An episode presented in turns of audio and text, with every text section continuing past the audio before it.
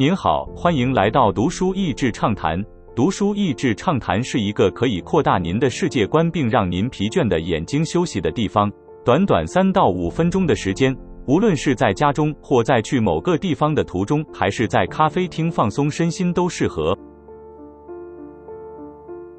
一九一八年流行感冒的一次爆发疫情，百年后的今天，应该说日光下没有新鲜的事，还是人们变得更聪明了呢？透过这本非常适合现在阅读的科普书籍，以及其中精准的翻译、作者幽默而深入简出的写作手法，借鉴过去百年的历史，对于如何看待这样的疫情、消化社会舆论与情绪，以及如何看待疫苗这件事，相当的有帮助。第一章一开始就先引用一位科学家使用老祖母家传鸡汤食谱所发表一篇关于鸡汤疗效的论文，使人忍不住就一页一页继续读下去。即使书中有些生化相关的说明看不太懂也没有关系。整本书的架构涵盖了流感疫情相关的各种面向，包括人类与它初次交手的历史、预测流感、流感预报的可能性、药品的开发以及政策与利益之间的矛盾、疫苗的开发和谁该施打，以及疫情下的经济。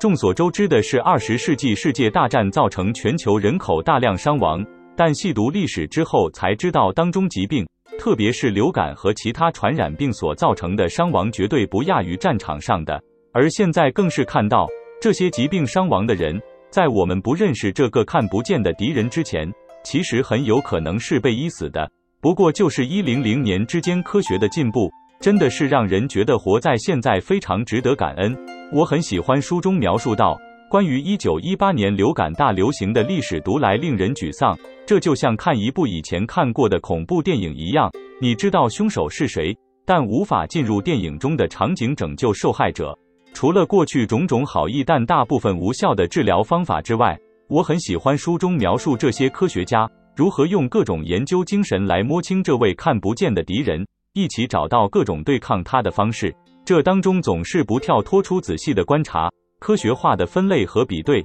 以及疯狂的追根究底精神。其中有一个故事，是世界不同地方的科学家在不同的时候想起1918年的病毒可能埋藏在某些北极圈冰冷的地方的逝者尸体中，于是各自募集研究基金，前往北极圈采集挖掘，让1918年的流感病毒大复活进而可以进行跟各样科学的研究。人类科学的进步，真的就是疯狂冒险。失败、成功与巧合的总和。一零零年后这一次的疫情，由于媒体和社群媒体普及，在群众情感和观感上或许更难管理。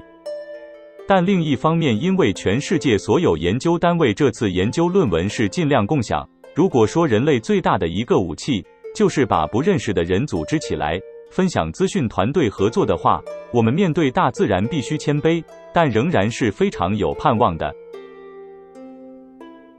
今天的内容就到此为止了，十分感谢大家收听读书益智畅谈节目。如果对我们的内容感兴趣，欢迎浏览我们的网站 n 点 net 和关注我们的粉丝团读书益智，也可以分享给您的亲朋好友。欢迎继续关注我们下一期节目，下次见。